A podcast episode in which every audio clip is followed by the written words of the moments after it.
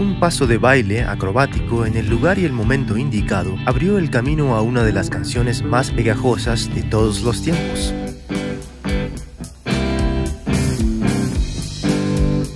Música. Más. Más. Más. Ok, esa no. Historias. Hoy, You Can't Touch This. Béisbol, baile y comedia. Una nueva capa cultural. Paul Poiret fue un diseñador francés célebremente conocido por ser una de las figuras centrales en la transformación de la moda femenina occidental, considerado como uno de los creadores de los pantalones para la mujer europea y americana. Su diseño más reconocible toma influencia de un lugar que solemos imaginar como una cápsula del tiempo, donde todo es muy antiguo, árido y de color amarillo rojizo. El Oriente Medio. A diferencia de Europa a principios del siglo XX, en aquella parte del planeta que identificamos como el mundo árabe, no era inusual ver a una mujer usando cierto tipo de pantalones muy anchos, con ondas de tela exuberantes que terminan abruptamente en los tobillos donde quedan ajustados, como los de la princesa Jasmine en la película de Disney Aladdin. También es posible que fuese común encontrar a una mujer usando ese tipo de pantalones en un harén, un lugar designado exclusivamente para las mujeres de un hogar musulmán, pero donde son también admitidos los niños antes de la pubertad, las empleadas, las hijas y otras mujeres solteras de la familia. No solo las concubinas y esposas, como suele usarse a manera de broma a veces. Combinando estos elementos de lenguaje, cultura y diseño, nacen en 1910 los pantalones Aren, una versión occidental de aquellos que observó Poiret usar a las mujeres y hombres del Oriente Medio. Esta apropiación cultural naturalmente tuvo resistencia en Europa, pero finalmente se logró insertar en la cultura. Luego, como pasa siempre con la moda, se fue o se transformó, hasta que a finales de los 80, por las leyes cíclicas de las tendencias populares, volvió, esta vez con una nueva capa cultural y una pieza central, un rapero llamado MC Hammer. Otra leyenda del deporte. De niño, creciendo en los 70, Stanley Kirk Burrell tuvo que vivir una infancia difícil. Era el menor de siete hermanos que vivían con sus padres en un pequeño apartamento del este de Oakland, California, obtenido con algún tipo de subsidio gubernamental. Eran tiempos duros, pero Stanley encontraba sus momentos de felicidad bailando en las calles y parques, imitando los pasos de su ídolo del momento, James Brown. También se aventuraba a escribir sus propias versiones de los jingles de Coca-Cola, Honda y otras marcas que veía en televisión. Pero su verdadero interés vocacional estaba en el béisbol. Soñaba con ser un jugador de grandes ligas y cada vez que podía iba a ver jugar al equipo local, los Athletics de Oakland. A los 11 años, en una de esas visitas al estadio, como solía hacer, se puso a bailar en el estacionamiento imitando el split de James Brown, ese paso insignia en el que se tira repentinamente al piso, abriendo las piernas para salir disparado nuevamente como un resorte. En eso pasa Charlie Finley, quien era el dueño del equipo y habiendo disfrutado tanto el show del pequeño Stanley,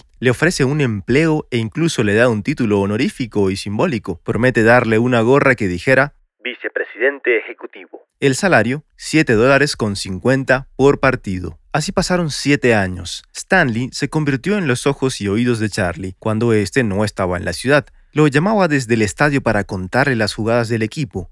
Era básicamente un informante. Así que los jugadores decidieron ponerle un apodo cariñoso.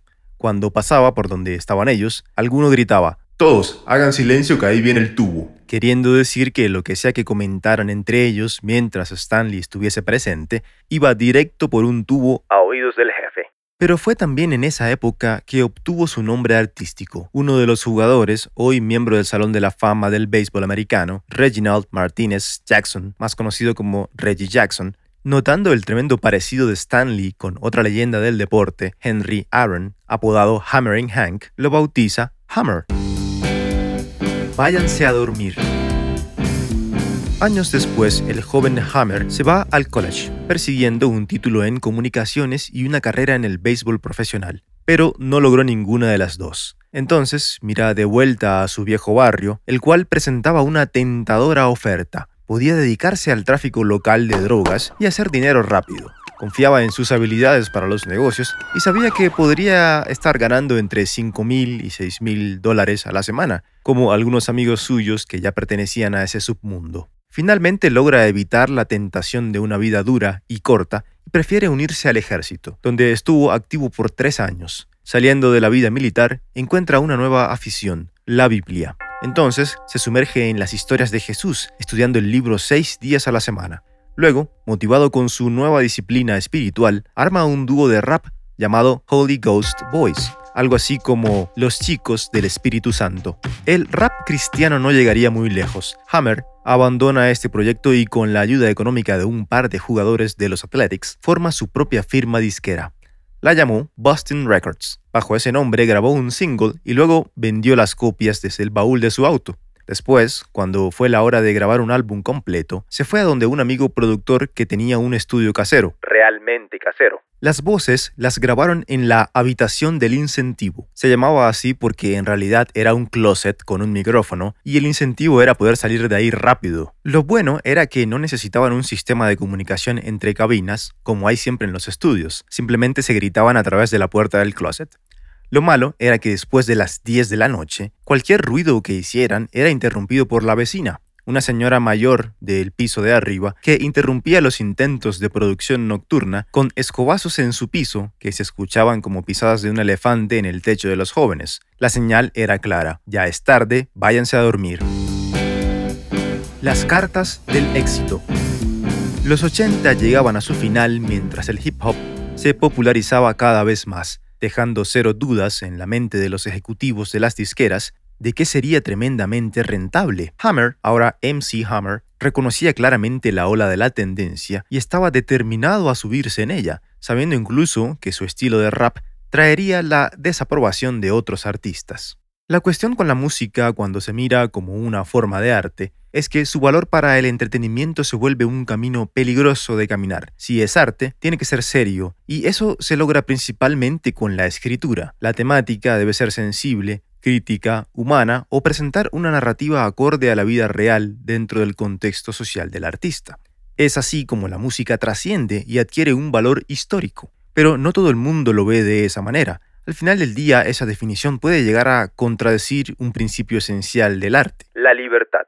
De cualquier forma, era inevitable que recibiera críticas de otros raperos que intentaban usar el estilo musical para crear rimas complejas y expresar con ellas una situación de inconformidad o contarle al mundo la realidad de desigualdad social en la que tuvieron que nacer. Mientras él, aunque bailaba muy bien, rapeaba sin mucho peso en sus palabras.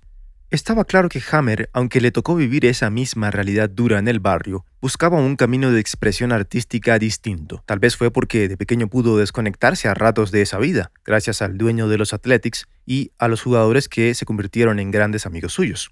El caso es que el rapero siempre le apostó a un estilo pop y en 1990 las cartas del éxito comercial le favorecieron y la jugada ganadora quedó en sus manos. Se llamaba You Can't Touch This una batalla legal.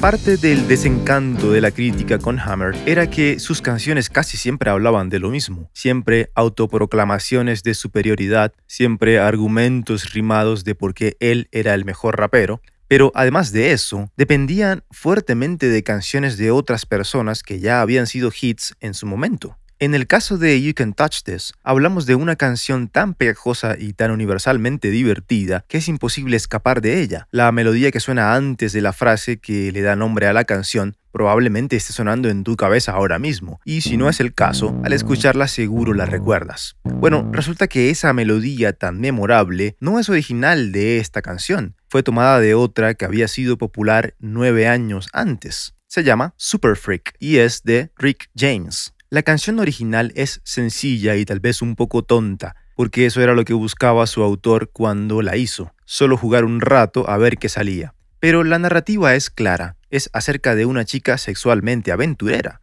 Rick la describe como la clase de chica que no llevas a casa y se la presentas a tu mamá. Más allá de eso, no tiene mucha más profundidad, es más bien repetitiva. Pero la melodía que causa ese efecto pegajoso es la misma que utilizó Hammer a lo largo de toda su canción. Y al ser ese el elemento esencial de la estructura de You Can Touch This, Pronto llegó una batalla legal. Rick James demanda a Hammer por uso de su propiedad intelectual. De hecho, Rick tenía como política personal no permitir el uso de ninguna de sus canciones por raperos de la época. Los quería Lejos de sus creaciones. Aparentemente con Hammer pasó que algún abogado de James le dio permiso sin consultarlo. Al final llegaron a un acuerdo en privado y Rick fue reconocido como coautor, lo que le trajo varios millones de dólares en regalías. 100.000 chicos. Pasado el conflicto legal, la canción siguió su camino en ascenso y su popularidad la llevó a integrarse a la cultura pop, en parte gracias a un video que rodó incesantemente en MTV y en el cual volvió el aspecto más notorio de su personalidad de escenario. Los pantalones Aren. Con ese estilo caricaturesco que traía, los pasos de baile, la coreografía y sin duda los pantalones cómicamente anchos, llamaba de inmediato la atención. Era una transición definitiva al pop y entretenimiento perfecto para la televisión de los 90. Irónicamente, el video de Super Freak, casi 10 años antes, no tuvo alta rotación en MTV.